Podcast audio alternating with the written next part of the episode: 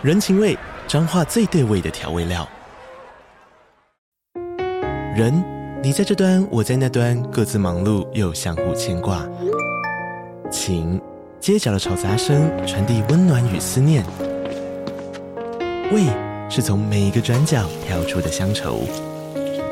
这里是彰化县政府 Podcast 节目《彰化早咖》，我是主持人内克。从彰化大小事各具特色到旅游攻略，透过轻松有趣的访谈，带着大家走进最在地的早咖。准备好了吗？彰化的故事，我们说给你听。以上为彰化县政府广告。嗨，大家好，我是摩尔，欢迎收听摩古斯塔克。那这个礼拜蛮特别的哦，在今天，我今天录音是十一月五号。那刚过十二点，所以是十一月四号的时候，我发现我的 Podcast 的排行榜在投资榜在台湾的第三名，然后就仅次于财报狗跟赵华与古惑仔而已。那在台湾的商业榜好像是第二十三名，就是比较大的榜单里面名次比较后面，但还是非常前段班。那过去没有这样的名次，过去大概都是在五十到一百之间。如果有 Chartable 的 Apple Podcast 的排行榜没错的话，大概都是五十到一百之间。所以说这次的话到第三名，我有点非常惊讶，对，因为。理论上我流量没有高到这个地步，是不会到这么高的名次的。然后我在我的 Telegram 啊，或者是跟其他朋友去讲一下。然后后面有一些人跟我讲说，是因为 Mula M 观点的 Mula 大大去推荐我这个频道，所以说今天来说是有比较不错的流量。然后非常感谢 Mula 大大，所以说不知道你们听得到，你的推荐让我的流量会瞬间多很多。然后非常感谢你，然后这边说一声感谢。然后另外就是最近。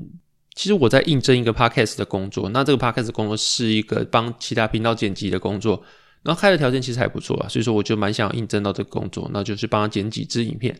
那一开始只有剪一支，在上个礼拜的时候，然后剪完之后呢，有一段时间是完全没有音讯，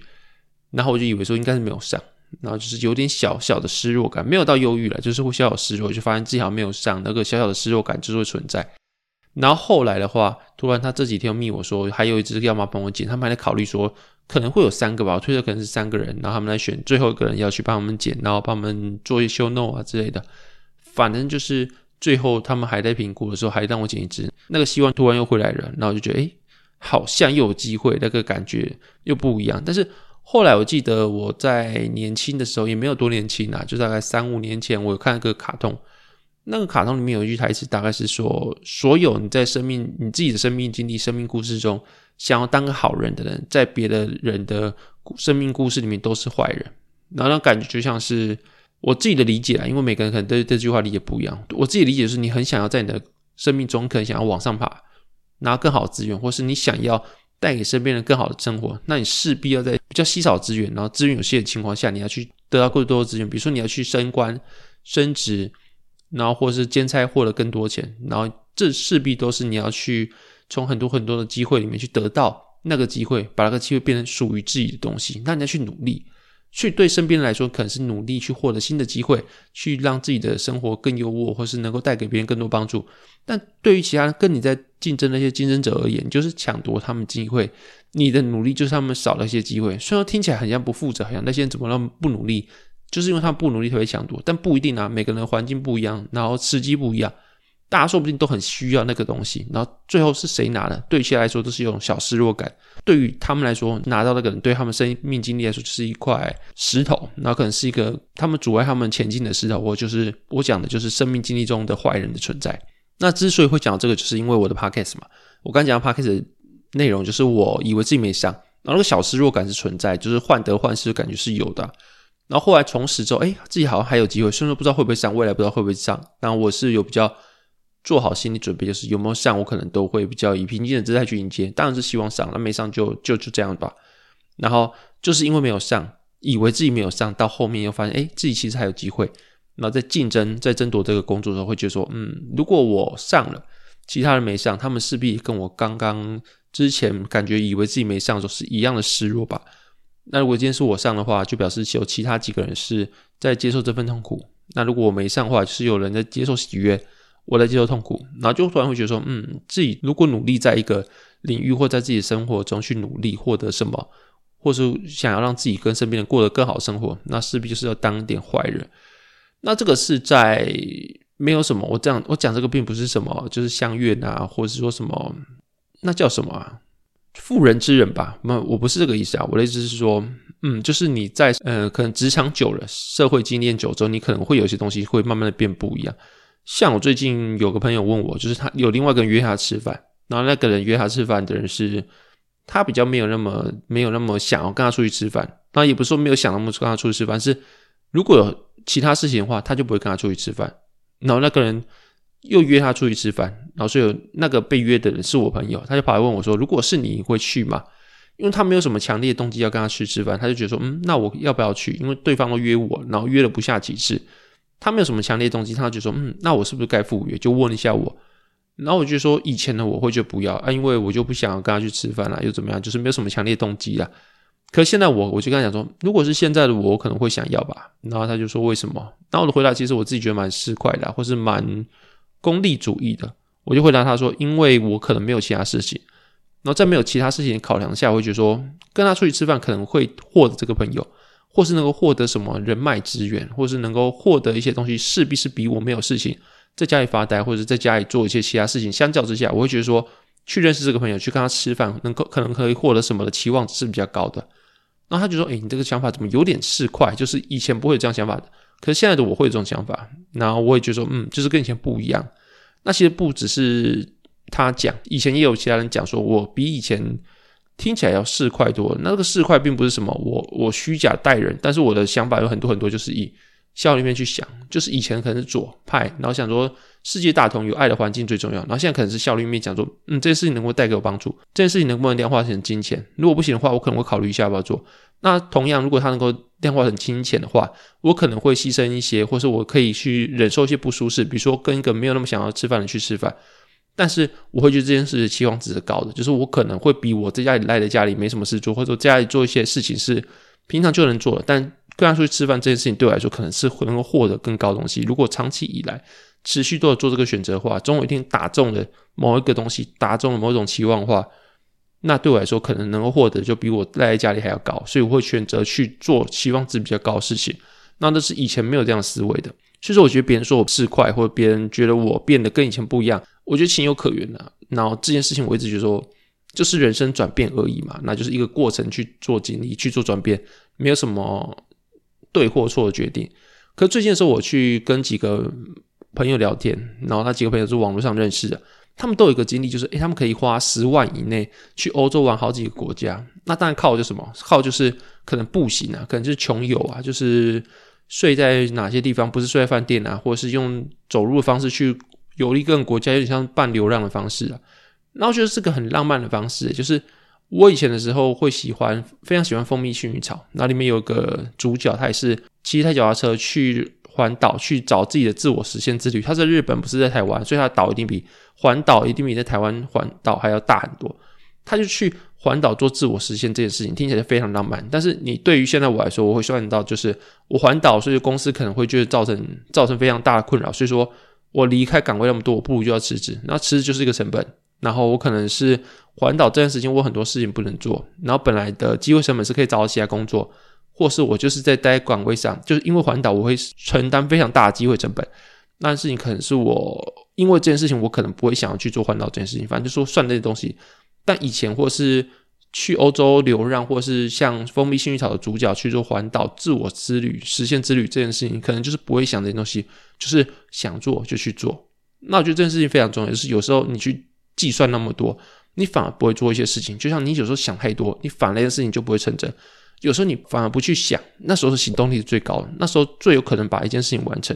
所以说，我觉得。就是会觉得说自己好像少了那么一点冲动，比如说我现在如果辞职，然后去环岛个几个月，应该还不会造成生活太大负担。就是我能够 cover 过去，回来之后直接接职场，对我的经济来说可能不会造成什么负担。但是我就不会去做，因为思维不一样。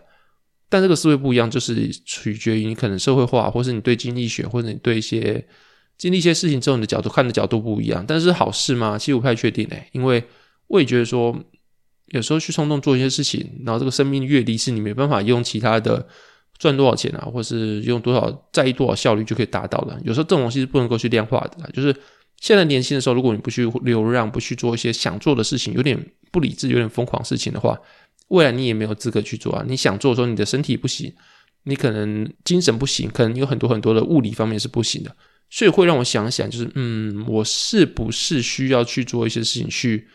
去做一些跟过往不一样的事情，或去做一些疯狂事情，不要去计较那么多，会让我去思考啦。比如环岛啊，比如说是不是应该也要去个其他国家，然后去游览一下，然后就算它比较贵，就算是你会觉得年轻的时候你的钱应该拿下来复利，但是花一笔钱去到别的国家游览，真的有那么去对你的人生造那么大影响？然后就会觉得说，对你的人生长期复利来说是一件非常重大的损害嘛？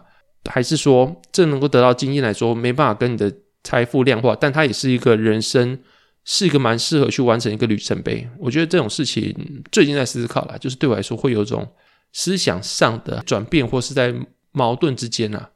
反正我最近在想这件事情啊，然后就是最近的生活有点改变，就是思维有些改变，然后有几个朋友都跟我提出来。然后他看到以前的我，可能是迷恋蜂蜜薰衣草一种环岛寻找自我自律的那种浪漫，然后到现在完全不会做这种事情。然后我不会觉得说我现在的效率派是一个长大的象征，我反而觉得说好像少了一点什么东西，或者是说，嗯，我是不是应该要多一点东西，把一些以前的东西拿回来，然后去当做再把自己的人格、把自己的整体特质去做一些不同的改变，或者是觉得会往自己喜欢的方向更近一点。不然的话，现在觉得好像少了些什么，大概这样子啦。那接下来进入市场话题，然后十一月三号的 Fed 的 FOMC 其实开出来的炮的讲话其实是符合市场预期的，就是十一月升三嘛，十二月可能会放缓升息，这都是市场预期之内的事情。那如果你真的要说十一月三号为什么会大跌，我觉得最重要的两件事情，一个是就是炮有去说它的终端利率可能还会往上升，那就是本来是预计今年会到四点七五，然后明年大概是五到五点二五之间。那终端利率会往上升，就表示说今年可能十二月可能升两码是确定，但是明年本来预计可能升一两码而已，那会不会再升更多？不太确定。那这件事情就是一个新的不确定性，然后市场就对这件事情，诶，本来是说好上限可能在这边，那所以说债券的值利率下档就有限了，或者是股票承压可能到那个地方就要结束，因为这个承压的过程到未来可能没有几码要升了，所以说这个承压的旅途就快结束。那突然出现这个意外之取，所以说会导致一些不确定性袭来。那市场可能在反映这些啦，然后另外就是他们说他们的升息时间可能会更久，短期间没有降息的可能。那这件事情我觉得是本来就是大家都知道，我这几集应该讲过了。然后我觉得说这应该没有什么好去出乎预料的吧，市场应该都要知道，但是还有几个。粉砖的或是粉丝团的人去这么讲说，这件事情是出乎预料，我不太确定啦，我不太确定是不是出乎市场预料。如果是的话，那就可能是，嗯，我不知道，可能是我不知道从哪个地方得知的资讯。我觉得大概应该都要这件事情。然后实际上就是市场还没有去消化这件事情啊，反正就是升得更久跟升得可能更高，这两件事情是市场没有办法去预期的，所以说导致可能有点下跌。然后另外就是十一月四号之后公布了美国十月的非农就业人数。那它是低于九月，但是还是高于市场预期，是到了二十六万一千人。然后比起预期的十九万三千来说，还是高了一点。但是它的十月的失业率是上升的，是到了九三点七趴，比九月的三点五帕还要高。就是说，它的失业率是上升，但是它的就业人口反而是比市场预期还要高。那这可能是预测上面的有些失误，就是理论上你失业人数增加，那你非农就业人数应该要下降，就是你会有更少人就业。但是这两个数字是有点矛盾的，就是。看看就好了，反正现在每个比较细微的数字，对于市场来说，并不是，或对整个大环境来说，并不是有什么大一大的影响。然后主要还是看了 Fed 的政策脚步。那可是你看费的政策脚步的话，其实你有时候亦步亦趋的去追，然后不断去猜想，你会累，你会觉得说这个这件事好像没什么意义，因为大方向就是那样子。然后你每天去猜费尔的心，其实每个月要猜一次，那其实对你的生活来说是一个蛮大的消耗。我也不觉得说这样子对你的股票绩效会有什么帮助。可能会让你的心力啊，或你的精神去做更多的消磨，然后导致说你可能会在上这个市场会走比较比较痛苦啊，然后甚至是因为这样想要退出市场，或者做些比较比较不理智的决定啊，有可能。那目前看起来就是联总会释出的 dot plot 的话，应该是没有什么太大差异，就是目前看起来没有说升息升更多，只是有这个可能有提到而已。那目前看起来的话，目前至少各个委员的大致上的态度是没有说。在十一月就定调说要多升几码，那就可能是有这个可能性存在，不排除而已。那会讲这句话，主要可能是因为想要为市场浇个冷水，希望大家不要有太大的预期，然后太大的乐观，造成风险资产的反弹，然后美国家庭更有钱之后呢，会让通膨更难去做消除。我觉得大概这样子，那就不需要去太在意说这些话。然后至少目前我十月五号录影的时候，美国的市场是在反弹的啦，理论上。非农就业人数高于预期的话，应该要下杀一波。但是目前的话，就是在底部去做支撑，那好像有一点小反弹迹象。那我不确定我明天录完音上的时候会是怎么样子，但就是目前看起来是这样子。那但是短期的波动，我觉得不太需要去做预测或太大的在意。那反倒是一些大原则的事情，我觉得反而是我们应该要去注意的。那我都有在市场上搜寻一些，就是几个我觉得在熊市中能够帮助你生活下来的一些准则，我觉得是蛮有用的。然后就是也是一些我经验的累积。那我今年末可能会捉起我这个今年失败的一些决策，或者我一些自我检讨部分，为什么今年的绩效会那么差？我可能做个检讨。那这集的话，可能就是先去做一些我在市场上搜寻下来的一些熊市，你可以说熊市生存守则，或者熊市应该做什么事情能够帮助你安然度过熊市。那我这边分成八点，然后就是跟大家参考。如果大家有其他意见的话，会觉得这些东西跟你想象不一样啊，但也欢迎可以分享给我知道，然后可以做讨论。那首先第一点就是我认为啦，就是在熊市的时候，你应该要保留资金，然后不要轻易抄底。那这样当然是有很多很多的理由。第一个就是因为你去抄底，那你会想要去抄底，就一定会想要抄到最底部。但这个心态其实不切实际的。如果你抱这个不切实际的心态去进市场的话，一旦没抄到最底部，理论上。大家都可能是只抄半山腰，因为没有人可以真的预测底部。可是如果你一旦抱着这个心态去抄的话，你就很想一定抄在底部。然后这对你来说，如果当你抄是半山腰，你回头看的话，会造成你心里非常大压力，因为你的预期是底部，但实际上反而不是。所以对你来说，这个资产下跌对你造成压力会比其他还要大很多，因为你抱有不切实际的幻想去做这件事情，结果不尽如意嘛。那这事情本就不该存在，这个念头本就不该存在。所以说，千万不要把资金拿来抄底。然后你需要保留一点资金，宁愿赚少一点，但也不要让自己暴露在过高的风险或过高的压力之下。那另外就是说，你在进场之前，一般人基本上在没有面对压力之前，都会过高的去高估自己的风险耐受程度，或是耐受压力的能力。那所以这情况下，有时候你以为你自能够承受那么大的风险，或是下跌，那进去的时候发现自己没办法承受的话，那其实会让你在压力之下做很多错误的决定。比如说，你知道说。熊市迟早都会结束，然后风险资产迟早都回来到合理的价格。但是你就是也知道说，你这个策略是不会输的，或者你这个策略不会让你爆仓。但是在你的资产下跌四十趴、五十趴的时候，你还是会忍不住去砍，然后有时候就砍到最底部，或有时候就砍了挨打一股。所以有时候你明明知道这件事情你做的没错，但你会因为压力下做出错误的决定，那往往这个决定会让你损失的钱是更多的。所以说，不要高估自己的风险耐受程度，然后再。你如果去抄底的话，很有可能会让你的风险耐受程度更低，更容易做出错误的决定。然后除了说你不要轻易抄底以外，如果你要去抄底的话，或者你真的想买的话，也尽量不要使用杠杆，因为你在牛市的时候使用杠杆，基本上你只要杠下去丢着，然后基本上你都会赚钱，而且都赚非常多。然后这个情况下会让你误以为说你这个方法是非常 work 的，那或者是说这个方法是让你可以长期赚钱，但是。你如果只是因为放着长期就能赚钱，然后在熊市的时候，你也会因为放着长期一下子就归零。你杠杆怎么来的资产，在杠杆怎么样就会回去。所以你在第一点不要轻易抄底的情况下，你不要对自己的风险耐受程度有过高的期待，然后也不要想要试着抄底这个心态存在，因为它会让你的风险耐受程度或你的抗压力非常非常差。然后第二点的话，就是维持你的纪律，不要在因为熊市的情况下去离开市场。然后，巴菲特有说过啊，就是股市就是把资产财富从没有耐心的人手上去转移到有耐心的人手上。所以说，我们对于熊市来说，我们应该保持乐观去看待，因为如果没有熊市的话，我们的报酬会涨得非常少很多。所以，假设说股市长期以来它的报酬是稳定、是固定，就是那样子。那经历一个有熊市跟没有熊市的长期曲线来说的话，有熊市可以让你买到更便宜的股票。所以说，长期以来你会到一样的终点的话，其实你能够赚钱会更多的。相较于那些长期来稳定向上的人来说，大家都觉得说没有风险，大家就会是把钱投进去。那这样的话，你能够赚到的报酬就更少，因为没有熊市，没有便宜的股票能捡。然后大家都会到同样终点的话，实际上你能够赚到钱是更少的。那换句话说，你可以思考，就是你现在的钱在熊市前，它反而是更珍贵的。比如说，二零二一年的时候大牛市，那时候的股票的指数大概是一万八千多，台股来说话，那现在大概是一万两千多。那是不是等于说，现在股票市场的价值大概是过去的大概六成而已，就等于大概跌到三成多嘛？那就表示，你每一万块在过去，比如说你在现在一万块，可能就是二零二一年的一万多少，一万五左右啊。所以说，你现在的钱是比以前大，也是比未来大的，因为你可能会预期未来的话，这些风险资产价格还是会回去。那所以你现在赚的每一块钱都可以乘以一点五倍，那薪水百分之三万块，你就可以去思考，你的薪水现在是四点五万。那这样的话，你应该要去感到雀跃，因为你的钱现在比过去的任何时候或未来任何时候还要大。那你把每一笔钱投进去市场化，你能够获得的效益会比过往的任何时刻还要大。那理论上，这个时候你要更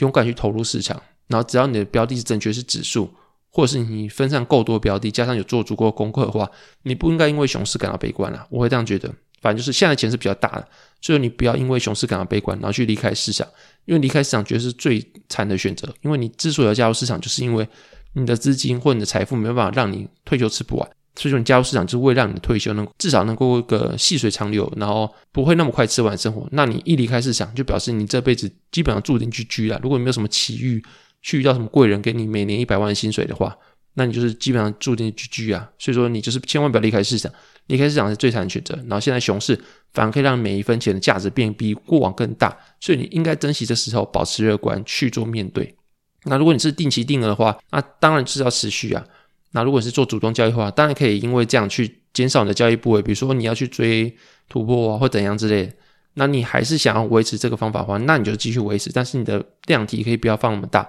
去减少那些摩擦成本的消耗。但是不要因为市场悲观就不去做交易，或是怎么样。你可以把交易的频率拉长，或者暂时不做。但是你在市场这样长线部位资金也不要拿出来，持续放在市场里面，才能够参与复利或者参与长期报酬的过程。那第三点就是不要把心思全部放在预测市场上面去改变策略，因为市场永远是对的。那这点其实是我自己的自身经历的，就是去年二零二一年的时候，你会觉得市场景气明明一片大好，或者各个就业人数、就业资讯看起来都没有问题啊，为什么市场下跌？那应该是市场的错吧？可以回顾过去每个循环的衰退周期之前，市场都会抢先下跌，无一例外。但是你会觉得说，那时候你就觉得说，明明经济的数据那么好，为什么市场会下跌？因为市场是去反映未来六个月左右到一年之间的环境变化。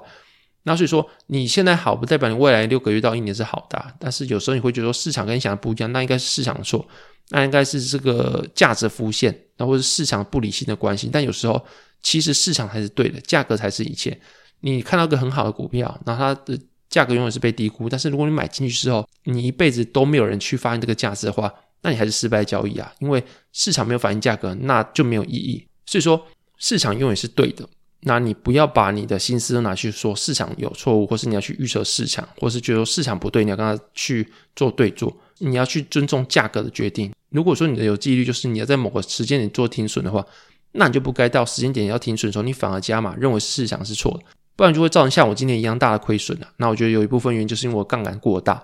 另外一个部分原因就是我没有尊重价格、市场价格的变化。那这就是我比较大的两个缺失，然后跟大家做参考了。那第四点其实跟第三点有一点点矛盾，就是第三点是不要把心思放在预测市场，然后价格永远是对的嘛。然后第四点是不要因为熊市就怀疑自己的策略，那这反而是会觉得说，诶，自己的策略要去保持信心，然后市场是有问题，或者只是因为你现在的策略不适合市场，那跟第三点有一点点矛盾，因为市场永远是对的，但第四点你就就要相信自己的决策。这两个其实听起来有点矛盾，但你从根本去说起来，就是因为没有任何人的策略是适合所有的市况的。那你这个方法在现在不 work，不代表到未来或者在之前的的市场状况是不 work 的。所以说，与其你一直改变方法去让自己丧失了稳定的绩效，或是稳定的一个手段，或者你熟悉的交易策略的话，那反而会让你获得更大的亏损，或者反而是当你这个市场回到适合你的方法的时候，你反而没办法赚到钱，因为你已经失去你的方法，或是让你变得杂乱无章了。所以说，有时候你要去接受，你不可能赚到符合市场状况的钱。然后你在你该赚到的钱的时候，你就去赚；然后你在你的策略在这个市场比较不管用的时候，你就降低部位。但是你还要持续包在市场，然后你不要去怀疑你自己的策略，你可以去做优化，但是你不要去怀疑你的方法错误，就去学一堆新的方法，就没有个方法是学好的。你宁愿一个方法好，然后去优化它，然后不要去把自己变得四不像。那是我觉得啦。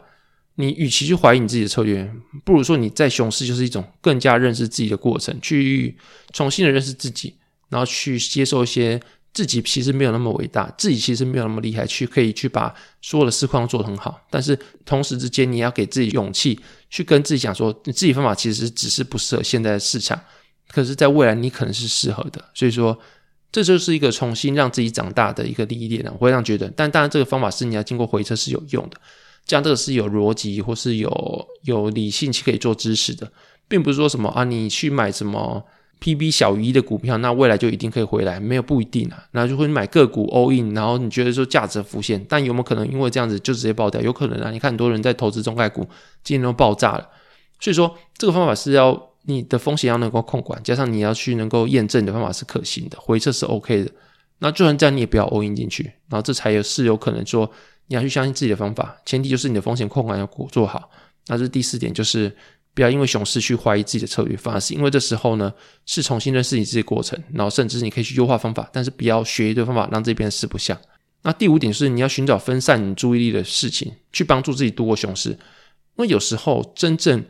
让你成功交易反而是那一笔，就是你已经忘记的交易。比如说你有个某个账户里面买一只股票，你忘记了，那可能几年后再回去看，哎，干这只股票反而是你所有的部位里面涨最多的一只。就是时间其实是你最好朋友，至少你有复利。然后至少你可以因为拉长的交易频率，去错过很多你不理性的决策，反而长期看下来，很有可能反而会让你的绩效变得更好。换句话说，就是你过度的频繁交易，其实并不一定会让你的绩效有所提升。去分散自己的注意力，尤其在熊市的时候，承受非常大压力的时候，去找一些事情是跟市场无关的兴趣去做，然后去不要把心思放在市场，然后反而是因为这样子非常焦躁做出错误的决定，我觉得是非常重要的一件事情啊。然后把你的交易频率拉长，大概这样子。然后第六点就是。趁现在好好投资自己。那我把这个分成三点来讲。第一个是交易策略的优化，那个其实在第四点讲过，就是不要去怀疑自己的交易策略。另外就是去优化它。那你可以去反省说，今年造成亏损的原因是什么？然后有没有办法做得更好？然后或者是说，你可以因为这样去跟其他人去做学习，说哦，他们是什么方法去度过熊市的？当然不是叫你去改方法，但是你能不能在自己交易策略中去做出一些优化的方式，去避开这个方法，或是让自己。在熊市的时候不要亏损那么多，我觉得可以去参考，就是去优化你的方法。这是第一点，就是把你的交易方法去做优化，我觉得是可以趁现在好好投资自己的一件事情。那第二点就是你不要在市场使用杠杆，但你可以在生活中使用杠杆。就是其实像股来讲，就是你的做自媒体或做很多东西，其实就是个杠杆。比如说你讲话只有一百个人能够听到，或是三个人能够听到，但你开了自媒体之后，你可能就一千个人听到，两千个可以听到，所以说。效益会放大。如果你讲话有道理，本来只有三个人、一百个人知道，三个人、一百个人夸你，但就变两千个人夸你。但另外的话，如果你讲是干话、没有意义的话话，其实本来只有三个人或一百个人骂你，会变成两千个人骂你。所以说，你去善用生活中杠杆，会对你的生活带来非常非常大的帮助。比如说，我现在做自媒体之后，我因为做自媒体，每个礼拜都要产出一集，我可能会因为这样去找很多资料，去找很多很多的投资的内容去看，反而让我自己。会觉得说，如果我没做自媒体的今天，我可能不会有那么好的表达能力，或是有比较更多的知识量。所以说，做自媒体对我来说是一种督促。然后一来就是让我自己自我提升，因为杠杆的关系，让我自己自我提升更高；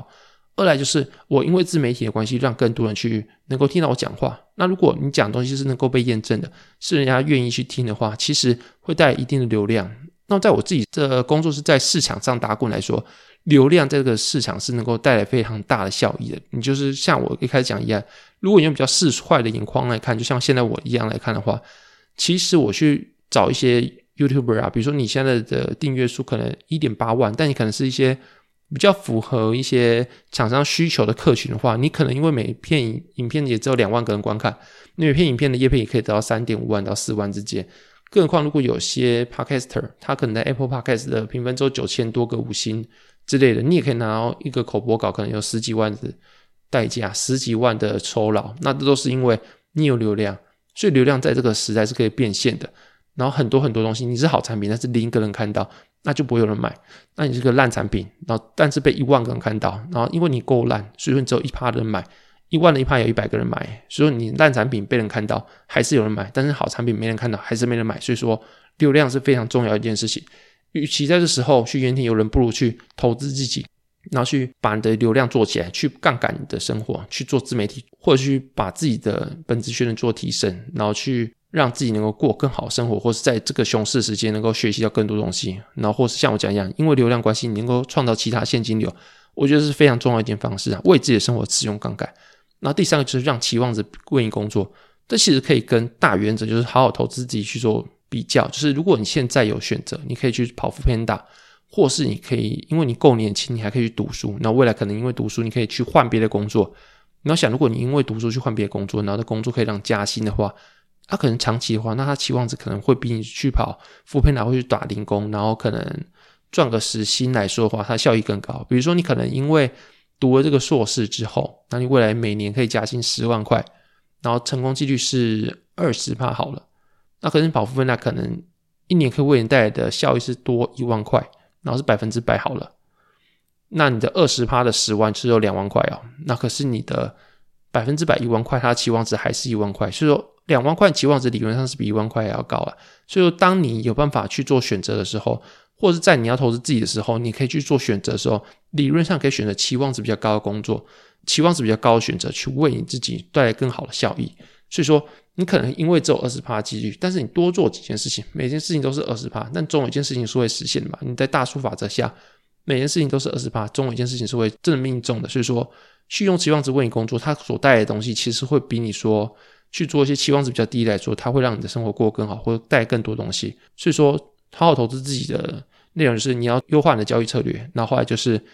在生活中使用杠杆，跟第三个就是让期望值为你工作。我觉得这三点也是可以考虑的。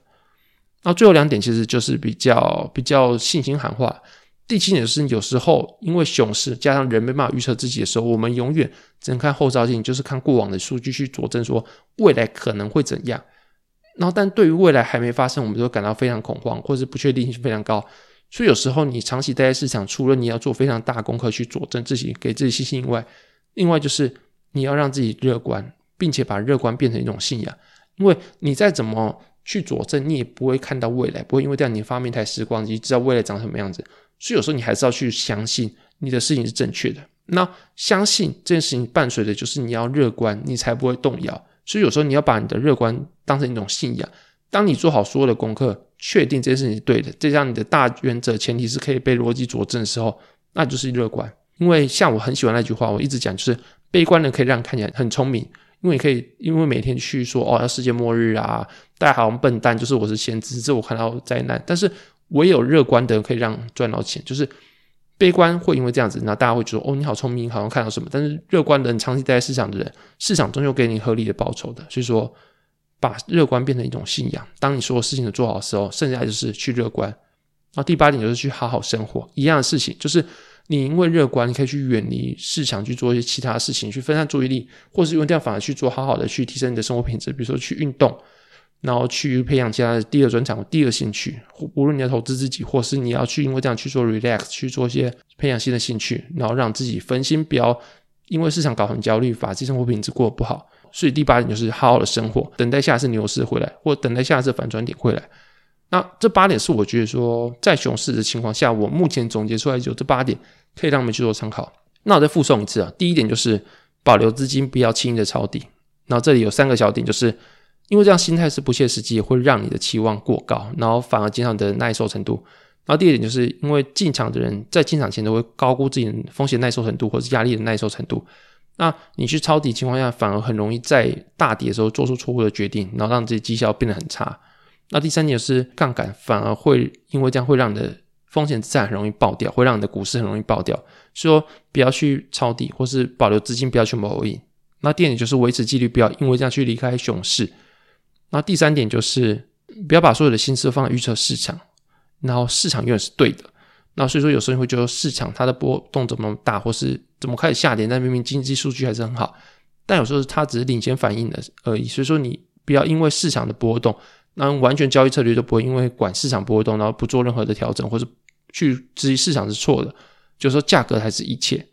然后第四点就是跟第三点有点矛盾的，就是不要因为熊市就去怀疑自己的交易策略，因为市场没有必胜方式啊。所以说，你反而是认识自己过程，你要知道说自己不可能让所有的钱。但你就赚到你自己该赚的钱就好了，然后反而是因为这样可以去优化交易策略，但是不要怀疑自己。然后第五点就是寻找分散注意力的方法，去帮助你度过熊市。就像我刚才讲的，可以去找一些新的兴趣。那因为有时候真正成功交易都是时间拉非常长的交易，比如说你某个股市账户的某个股票你买了忘记放那边，然后几年后来看，哎，干反而是你所有的部位里面涨最多那一只，有可能是因为这样，因为时间是你的朋友，它可以让你复利，可以让你避免频繁的交易做出错误的决定。那所以说。第五点就是寻找分散注意力的方式，把你的交易频率拉长。那第六点就是趁现在好好的投资自己。然后一来就是优化交易策略，二来就是在生活中使用杠杆。第三点就是把你的期望值来为你工作。第七点就是需要把乐观变成一种信仰。当你所有事情都做过，然后你知道你交易策略回撤是没有问题的，有逻辑支持的，你也够努力之后呢，剩下就是把乐观当成一种信仰，相信熊市终会过去，然后人类文明终会进步，然后牛市总会回来。第八点就是好好生活，大概这样子。那最后的时间，我来讲一些笑话。有天，俊贤到麦当劳点了一个汉堡，取餐时却发现托盘上多了一杯可乐，所以俊贤就问店员说：“这是附的吗？”然后店员就回答：“白痴哦，这是 drink。”好，那这节目到这边，那非常谢谢 Mula 的推荐。那如果你喜欢我节目的话，可以在 Apple Podcast、MixerBox 或是 Spotify 给我五星评价，可以帮助我的节目有更多人听到，或是分享给你的好友。那另外，如果想要小额赞助的话，也可以有最低五十元的方式赞助我的频道，然后链接都在我附的说明栏这边。那最后就是谢谢你们收听，那我们下期再见，拜拜。